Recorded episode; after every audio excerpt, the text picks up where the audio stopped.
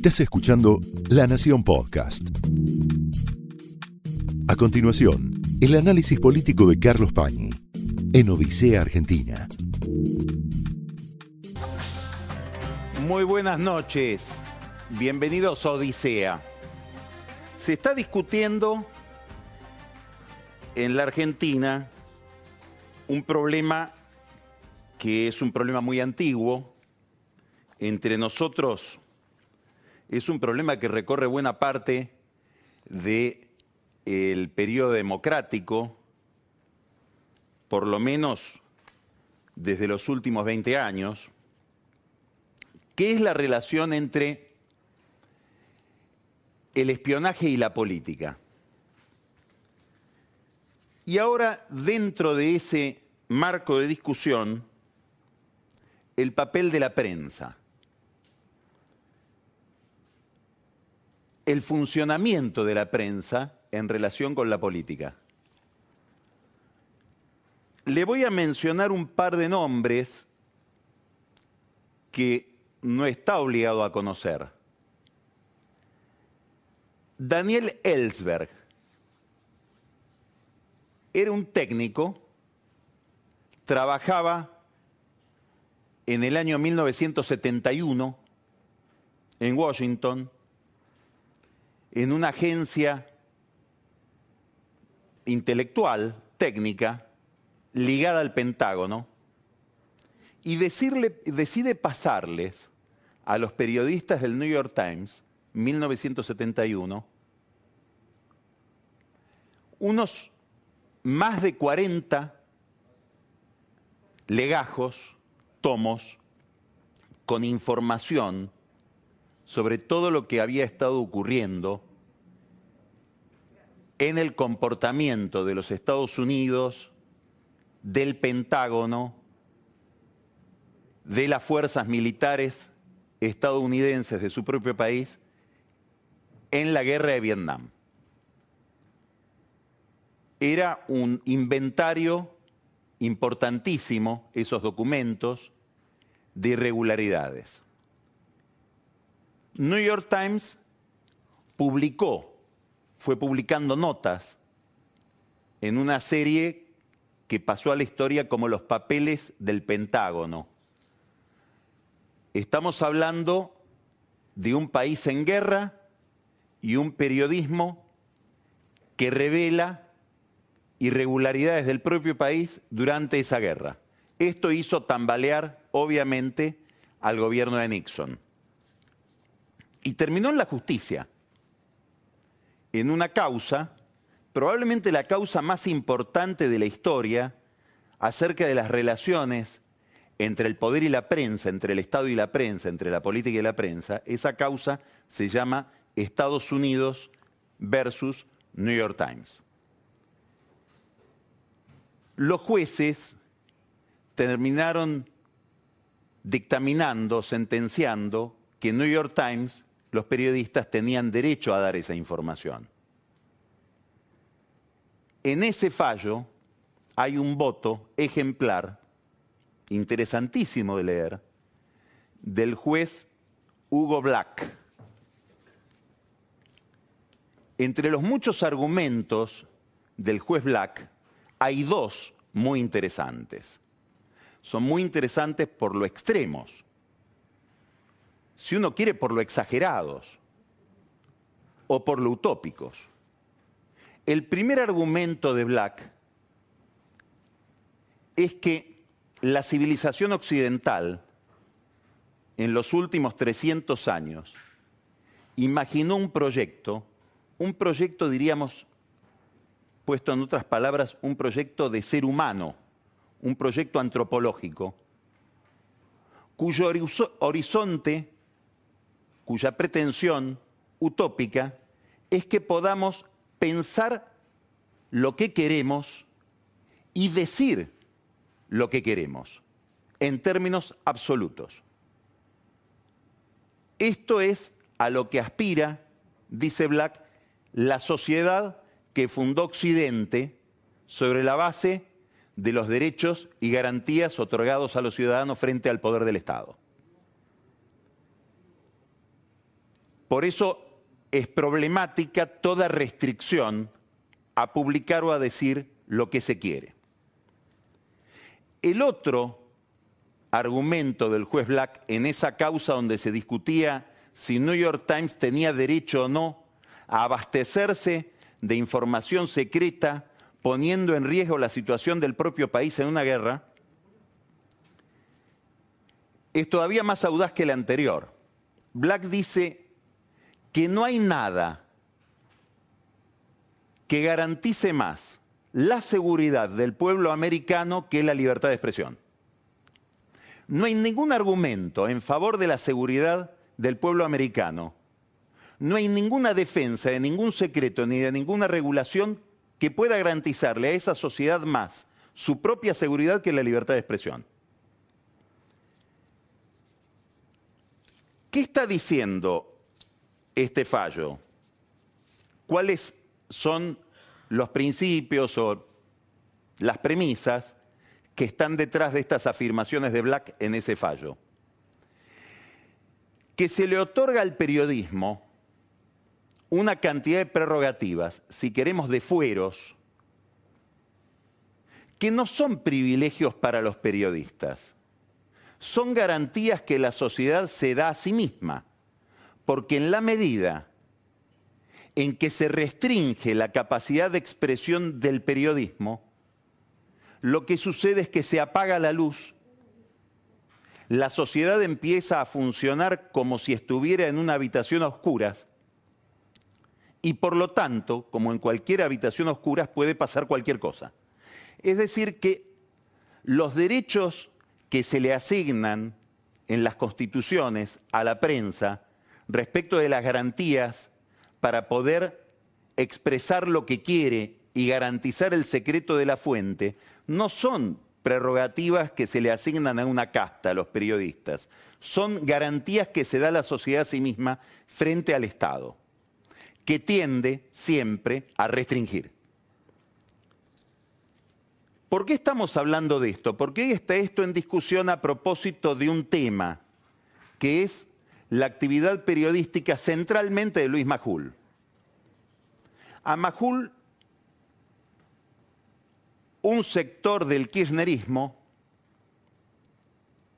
lo acusa de haber dado información que afecta o que afectaba a Hugo Moyano y que esa información provendría de los servicios de inteligencia durante el gobierno de Macri.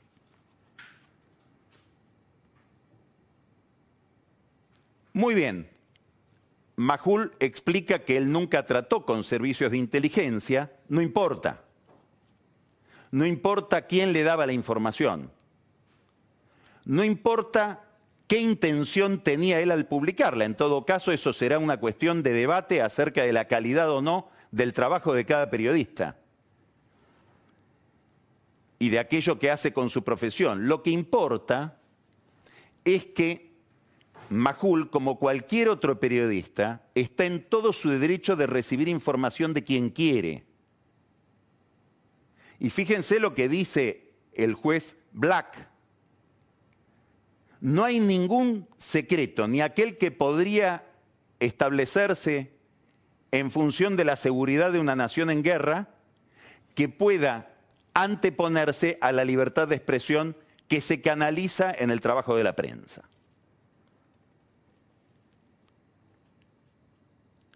Las formas en que se ejerce esta crítica o este ataque sobre Majul también son importantes. ¿Por qué? Porque se realizan desde un medio C5N, centralmente desde ahí, cuyo propietario es Cristóbal López, un hombre que tuvo y tiene un gran enfrentamiento con el gobierno anterior, que estuvo preso con prisión preventiva, ya sabemos todo el debate que hay y la posición que hemos tenido siempre muy eh, severa respecto del uso de las prisiones preventivas a través de programas se realiza esa crítica donde la presencia de Hugo Moyano es muy visible, entre otras cosas porque está como columnista del programa el abogado Hugo Moyano. ¿Cuáles son las relaciones entre Moyano y Cristóbal López? Lo ignoro. Lo único que sé es que en otro campo de la realidad, que es el mercado del correo, dicen que ambos podrían terminar asociándose de un modo u otro para capturar OCA, que es, como ustedes saben, un correo privado muy endeudado con el Estado, con graves problemas en la FIP, como los que tiene Cristóbal López, y que debe ser rescatado de una u otra manera.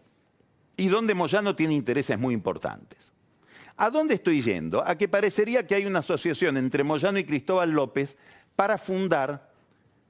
Bueno, Moyano no tuvo la suerte que pretendía tener. Él decía durante la campaña electoral, si yo pido un ministerio voy a pedir el Ministerio de la Venganza. No le dieron un ministerio.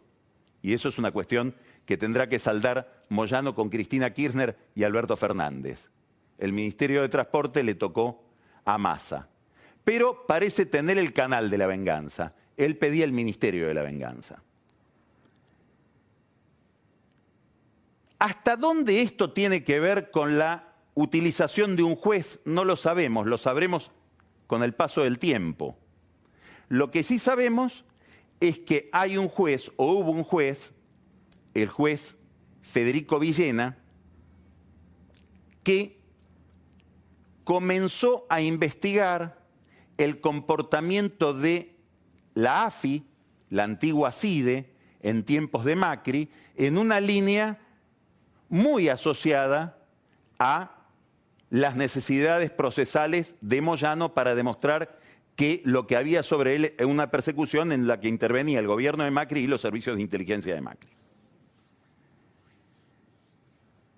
Villena realizó allanamientos, detuvo personas que eran filmadas mientras eran detenidas, del mismo modo que fue filmado para hacer escarnio de él Amado Vudú aquella vez que lo mandó a detener el juez Ariel Lijo. Se detuvo gente, se hicieron procedimientos que no se le comunicaron a la fiscal, Cecilia Encardona. Todo esto era festejado por un sector importante del kirchnerismo. Ahora vamos a ir ingresando en una zona de grandes contradicciones, como usted va a ver. Villena, el juez Villena, juez federal de Lomas de Zamora, subrogante de ese juzgado, porque concursó para un juzgado de Moreno, es decir, con cierta inestabilidad como para seguir o no siendo juez, se convierte en una especie de héroe del kirchnerismo y sigue avanzando en la investigación. Hasta que se empieza a notar que investigando a una banda de espías que eran los que aparentemente perseguían a Moyano y realizaban otras tareas de espionaje, de las que ahora vamos a hablar, el juez Villena iba a terminar investigándose a sí mismo. ¿Por qué?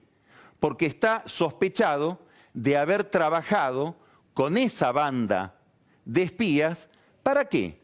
Para introducir cámaras de televisión en los pabellones de la cárcel de Ceiza, donde estaban alojados figuras del, del kirchnerismo, con la excusa de filmar a un narcotraficante, Segovia, que estaba en ese pabellón, y también está acusado Villena de haber realizado escuchas en el teléfono de ese pabellón, por donde hablaba el narcotraficante, pero donde hablaban también los demás presos, ligados todos a la administración de ambos Kirchner, de Néstor y de Cristina Kirchner todo este material habría ido a la AFI, no habría sido destruido como correspondía que se destruyera si es que eran escuchas que estaban fuera de cualquier marco jurídico, legal. Curiosamente, estas debilidades, irregularidades, no sabemos si delitos de Villena, produjeron un gran escándalo en la época de Macri y el kirchnerismo, mucha gente del kirchnerismo, se indignó frente a esto. Nosotros hablamos de estos temas. Hablamos acá en Odisea mientras estaban ocurriendo, durante el gobierno de Macri.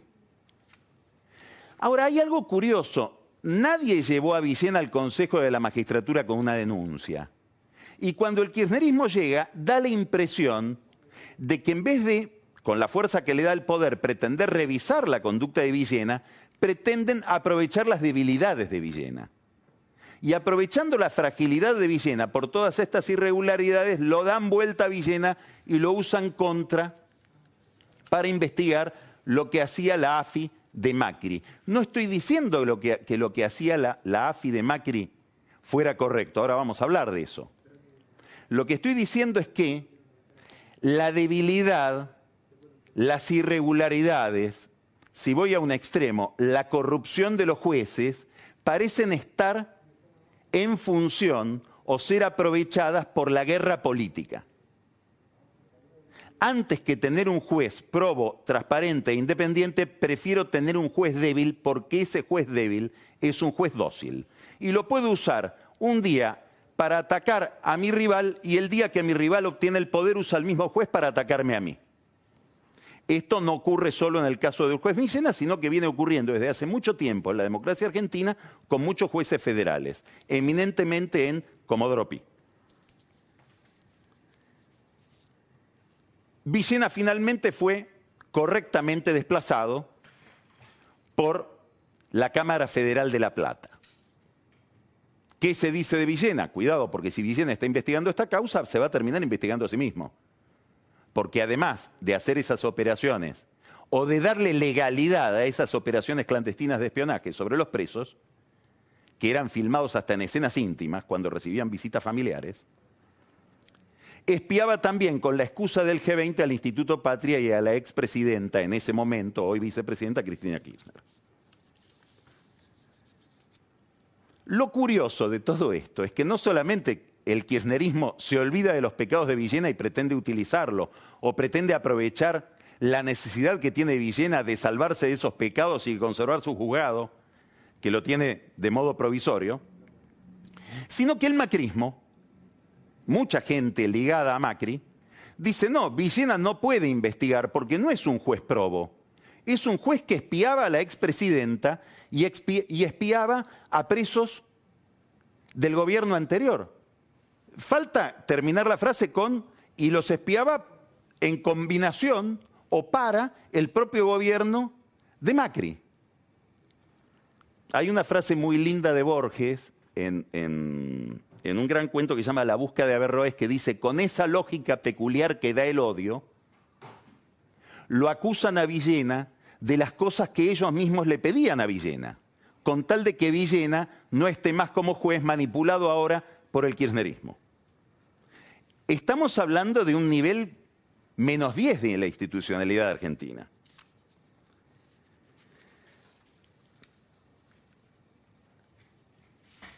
Ahora hay una cosa, hay, algo eh, en todo esto eh, que me interesa destacar, probablemente lo más relevante.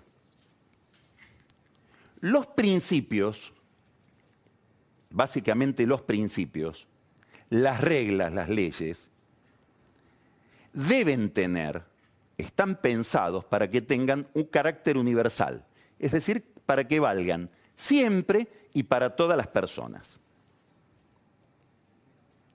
Es decir, lo que está mal que hiciera Villena durante el gobierno de Macri está mal que se haga durante el gobierno de Fernández. Y lo que estaba mal que hiciera Macri durante su gobierno, estaba mal que lo hiciera también Cristina Kirchner o Néstor Kirchner durante los gobiernos anteriores. Si está mal perseguir periodistas por parte del kirchnerismo, que tiene con la prensa una relación muy conflictiva, que inclusive en muchos casos viene de una raíz ideológica,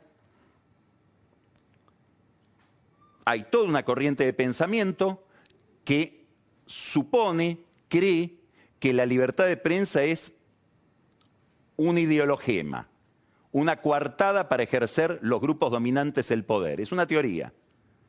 Hay mucha gente ligada a Cristina Kirchner que piensa esto y por lo tanto entiende que es un mérito pelearse con la prensa. Pero admitamos que la libertad de prensa está garantizada por la Constitución y es una regla general hoy en la Argentina. Bueno, lo que se le reprocha a los Kirchner en términos de libertad de prensa se le tiene que reprochar también a Mauricio Macri si es que cometió alguna irregularidad en ese sentido o algún agravio a la libertad de expresión. Y ahora me quiero referir a un caso del que se habla lamentablemente poco, que es el caso de Hugo Alconadamón. Hugo Alconadamón, que es un gran periodista de investigación, fue seguido, filmado, investigado en su domicilio en La Plata. Se hicieron controles sobre el, domicilio de sus padres en la ciudad de La Plata. Y todo esto forma parte, sobre todo esto hay constancia, en un expediente judicial que es el que fue constituyendo el juez Villena hasta antes de que lo relevaran. ¿Qué es lo más importante de esto que le ocurrió a Alconada? Que Alconada, durante el momento en que le estaba pasando todo esto, estaba investigando a Gustavo Arribas, el jefe de la AFI. Y estaba investigando qué conexiones podía haber entre el lavallato brasileño Brasil es el país donde Arribas vivió durante más de 15 años y Arribas. ¿Por qué es importante esto? Porque la teoría que está circulando en algunos medios y en el ambiente político de que estos espías que seguían a periodistas, a políticos de la oposición, a Cristina Kirchner, a políticos del propio Juntos por el Cambio, a Larreta, a María Eugenia Vidal, a Monzó, a Mazot, eminentemente a Diego Santilli, estos espías eran cuentapropistas.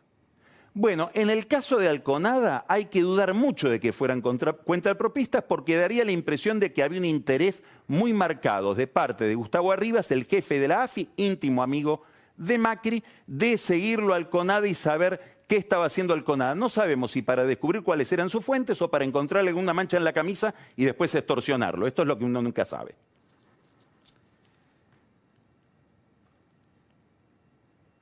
Importantísimo, lo hacían con sus impuestos. ¿eh? Es decir, eso lo pagamos nosotros. Esos fondos reservados que no sabemos ni cuántos son, los pagamos nosotros.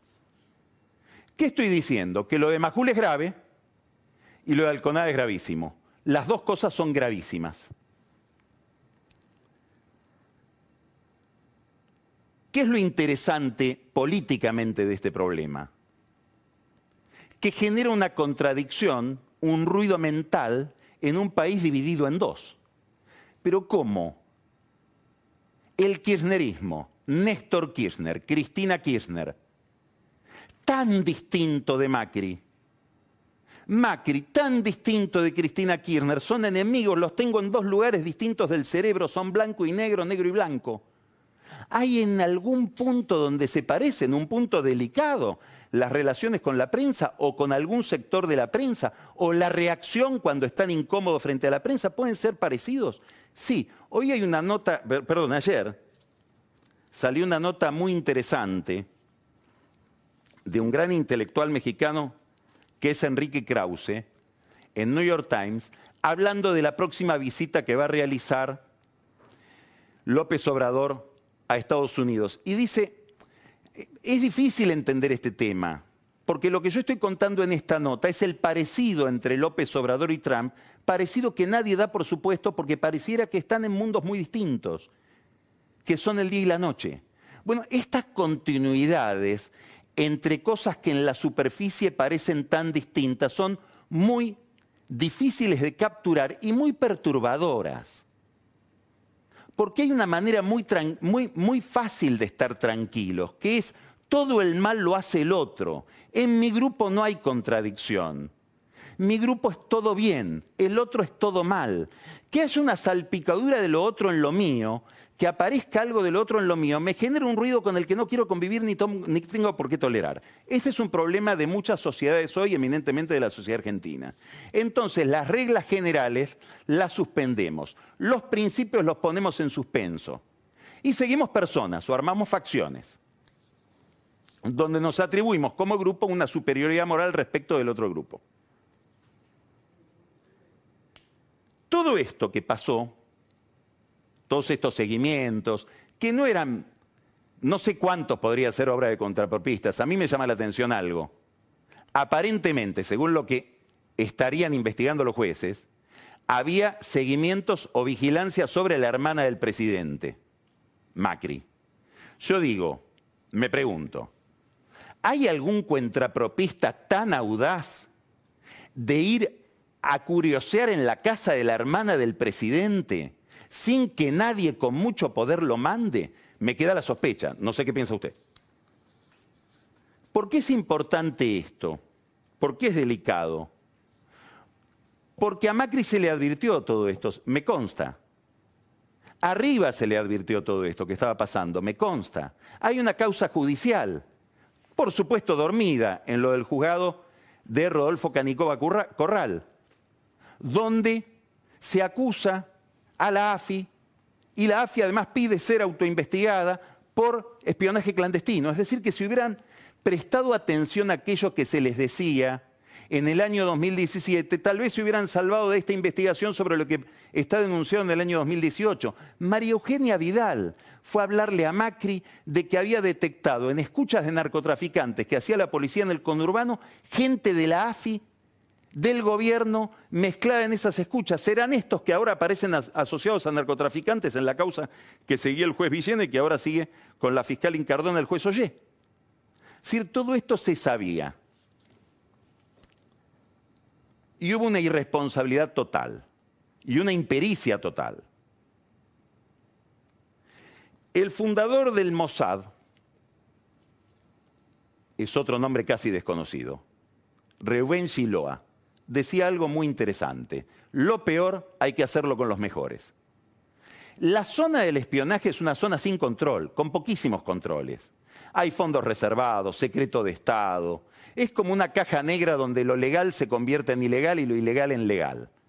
Es una zona secreta, subterránea de la democracia, que salvo que haya un control político muy marcado y que esté manejado por gente muy honorable, tiende a desbordarse. Bueno, esto es lo que pasó. Cuando Macri le explicó a Laura Di Marco en aquel libro reportaje por qué lo había puesto arriba al frente de la AFI, dijo porque se sabe todas las trampas. Y no hacía, no hacía falta trampas, trampas ahí es lo que sobra, hacía falta ley. Ahora es como cómico esto, estos espías tan poco presentables que dejaron toda la información en los celulares, ni borraban las cosas que hacían para que el próximo gobierno los pudiera ver. Parece una película del superagente, 86. No es cómico, ¿Sabe por qué no es cómico? Porque en el fondo de este problema, de la calidad del espionaje y de la seguridad y de, las garantías de investigación y de corrección que puede ofrecer la, la, justicia federal en la Argentina, hay dos atentados terroristas, el de la embajada y el de la AMIA, hay avance del narcotráfico, hay todo tipo de delito complejo, sobre todo en las grandes áreas urbanas, hay la corrosión de la droga, sobre todo en el mundo de los más pobres, todo esto tiene que ver con un sistema de seguridad, de inteligencia, de justicia federal tan deficiente que se va convirtiendo de a poco en una ciénaga. Entonces no es un problema solamente de la clase política o de los periodistas que están mirando detrás de una cerradura, es un problema de la sociedad y sobre todo de los sectores más vulnerables de la sociedad. Estas fragilidades se utilizan normalmente, como señalamos en el caso de Villena, para ejercer venganza, no para ejercer, justicia. Raúl Alfonsín decía algo muy sabio, decía, la política se dedica al presente, eventualmente al futuro, la justicia al pasado. Cuando la política se dedica al pasado estamos en problemas, porque normalmente lo que hace es buscar venganza a través de resortes judiciales que están flojos. Nosotros tenemos una política dedicada a la venganza a partir de la operación judicial desde hace demasiado tiempo en la Argentina. Bueno, en este clima se genera, por supuesto, una tensión creciente. Todo lo que entra en esta escena, en esta configuración, en esta dinámica discursiva, política, de conflicto de poder, se clasifica como blanco y negro, todo pasa a ser sospechoso. El último episodio, la muerte el asesinato de Fabián Gutiérrez, el exsecretario de Cristina Kirchner, que fue denunciado por la oposición inmediatamente como un crimen de Estado. Y cuando el gobierno dice, no, no, no, no, es un crimen de Estado, es un crimen común, es un caso policial, la oposición contesta, bueno, le estamos haciendo a ustedes lo que, nosotros, lo que ustedes nos hicieron con el caso Maldonado. Es casi una chiquilinada jugando con muertos. Estas tensiones, esta dramatización del debate, tienen un efecto político, yo creo que favorecen básicamente a Mauricio Macri y a Cristina Kirchner en una gran tensión polarizadora. Y perjudica, obviamente, a Alberto Fernández, en la medida en que el poder de Cristina Kirchner se potencia, y perjudica a todos aquellos que, como parte del radicalismo, Horacio Rodríguez Larreta, María Eugenia Vidal, etcétera, quieren introducir dentro de Juntos por el Cambio un debate respecto de la experiencia Macri. Macri va a ser probablemente esta semana, tengo entendido que el miércoles, un relanzamiento de su persona con una entrevista que va a ser muy interesante leer, presenciar, que le va a hacer Mario Vargallosa. Es decir, se relanza el expresidente en un momento donde está muy acosado por el oficialismo, lo contamos acá, lo vamos a volver a contar, yo creo que todo eso, o todo el embate sobre Macri empezó hace más o menos cuatro jueves, en aquella reunión de tres horas de Cristina Kirchner con Alberto Fernández, cuando la expresidenta y vicepresidenta le dijo al presidente, su pupilo, mira, vos ya hace seis meses que estás en el poder, mis causas siguen abiertas, mis hijos tienen las cuentas inmovilizadas, yo estoy bajo escarnio y no hay ningún macrista pisando los tribunales. A partir de ahí empezó, curiosamente, toda esta avalancha judicial. Mientras la clase política está enredada en este juego, la Argentina, la sociedad, ya está en una crisis delicadísima, económica, social. Hay dos conceptos, dos formas como de organizar el tiempo que me resultan curiosas porque me resultan engañosas. La primera es decir que vamos hacia una crisis. No, no, no, no, no. La crisis ya está. La otra es decir, cuando llegue la pospandemia, no sabemos cuándo va a llegar la pospandemia. No sabemos qué es la pospandemia. No sabemos si no vamos a entrar y salir de la cuarentena todo el tiempo. Lo que sabemos es que hay un derrumbe de la economía, un derrumbe del empleo, y que el pico todavía no llegó, pero empieza a asomarse en zonas complicadas como la provincia de Buenos Aires, donde hoy hubo más de 50 muertos. Después vamos a hablar con alguien que conoce como nadie la provincia de Buenos Aires, que es Joaquín de la Torre, fue ministro de María Eugenia Vidal, fue intendente de San Miguel. Le va a interesar mucho escuchar las reflexiones de De la Torre, que además es un hombre muy inteligente respecto de qué está pasando hoy y qué puede pasar en el territorio bonaerense. Lo que quiero decir es que sobre todo ahí se, está sintiendo, ya se está sintiendo, la caída de la actividad del empleo. Fíjese los números oficiales que da el sistema integrado de em, empleo, es decir, la información oficial de empleo que surge de la ANSES. De abril del año pasado a abril de este año, ha habido una caída de 400.000 puestos de trabajo. En abril cayeron 140.000 puestos de trabajo de gente que cobra un sueldo, es decir, de empleados formales, gente en relación de dependencia. De esa caída de 140.000, 128.000 pertenecen al sector privado. Ahora escucha este dato. En el mes de abril, quienes trabajan en casas particulares, es decir, gente que trabaja como empleado, sea como jardinero, haciendo eh, eh, eh, tareas domésticas, todo lo que envuelve el empleo en casas particulares, 10.000 casos, ahí es donde más golpea.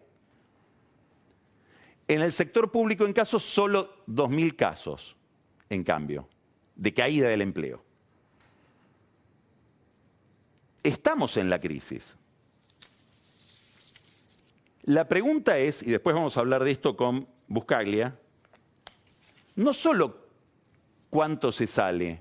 Un amigo economista que veía el otro día el gráfico que mostrábamos de caída de la actividad, el gráfico que había eh, publicado ese día Pratt Guy, me dice, mira, la cuestión no es la profundidad de la caída, la cuestión en la Argentina es qué velocidad tendrá la recuperación Porque en caída estamos todos. Es una excelente pregunta. Bueno, en estos días se está discutiendo una cuestión que no es la única que se tiene que discutir para ver la salida, pero es una cuestión importante, es una cuestión, es una, una condición importante, el arreglo de la deuda. El gobierno ya hizo una oferta que fue aceptada por un sector de bonistas.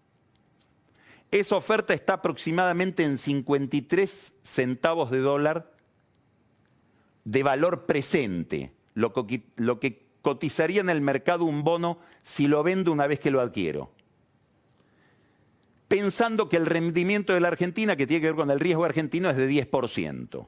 Hoy es de 13%. Pero habría que pensar que si hay un acuerdo va a bajar el riesgo país. Este acuerdo, esta oferta de 53 centavos de dólar, se llega a esos 53 centavos de dólar y se, se hace una cantidad de mejoras en la oferta. Se reconocen intereses, se adelanta el pago de intereses, se adelantan determinados plazos, se conceden cláusulas legales que se pensaba modificar para aquellos que obtuvieron bonos en el canje de la baña, se les mantienen las mismas cláusulas legales que por la época son eh, más eh, flexibles que las cláusulas legales para litigar que están eh, en los bonos que, se, que se negociaron en el 2016. Bueno, todo eso se llega a 53 centavos de dólar. Guzmán había arrancado en 40, pasó a 47, de 47 a 50, de 50 a 53. En el camino más o menos se calcula que hay una oferta que mejora en 15 mil millones de dólares. Hay un grupo integrado básicamente por tres fondos, Greylock, FinTech y Gramercy, que aceptó esta oferta, que estaría dentro del canje. Son fondos que muchos de ellos están muy ligados o tienen acciones de empresas argentinas. Es decir, que cuando miran su cartera de acciones de empresas, dicen a nosotros nos interesa, aunque sea perdiendo un poquito, que se cierre el canje de deuda, porque si no se nos van a caer las acciones, que son nuestros verdaderos activos. Uno de los economistas más importantes en el mundo de los que miran el discurso económico acerca de mercados emergentes, que es Mohamed El publicó una nota en Bloomberg elogiando la propuesta de Martín Guzmán. Aclara con toda honestidad del Arián que él es asesor del Fondo Gramercy, que es uno de los que aceptó. Hoy hubo una reunión en New York, no sabemos el resultado, probablemente no haya un resultado hoy, de los otros fondos, PIMCO, BlackRock, Fidelity, Templeton, que son los fondos que tienen una posición muy importante de bonos y que pedían más. Hay que decir que los fondos que aceptaron habían empezado pidiendo 62, retrocedieron hasta 55. Es un mérito de la negociación. ¿Estos otros van a aceptar esos 55? ¿Tienen algún estímulo tan importante como para romper e ir a tribunales en vez de incorporarse al acuerdo que ofrece Guzmán? Es un signo de pregunta. ¿Qué importa de todo esto?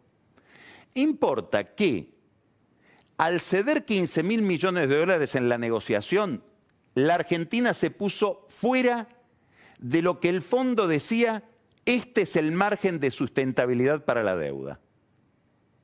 El fondo establece que la Argentina tiene que hacer un ahorro en su deuda entre 80 mil y 50 mil millones de dólares para toda su deuda. Si uno hace el cálculo de cuánto es la, deuda de ley local y cuánto es la deuda con jurisdicción New York, que es esta que estamos hablando de este canje, la Argentina ya estaría en un ahorro menor de 50 mil millones de dólares, de alrededor de 45 mil millones de dólares. Esto preocupa al fondo. ¿Por qué? Porque el fondo, además de árbitro, es acreedor. Entonces se preguntan, ¿de dónde van a salir esos 5 mil millones de dólares? Y posiblemente en la cabeza de Guzmán esté de ustedes. Ustedes van a tener que desembolsar 5 mil millones de dólares más de aquel acuerdo que se había hecho con Macri sobre 54 mil millones de dólares de aportes del fondo a la Argentina. Y ahí empieza la gran discusión. La gran discusión es cuál es el plan económico, cuáles son las reformas que le permitirían a la Argentina acceder a ese financiamiento del fondo y a renegociar todos los vencimientos.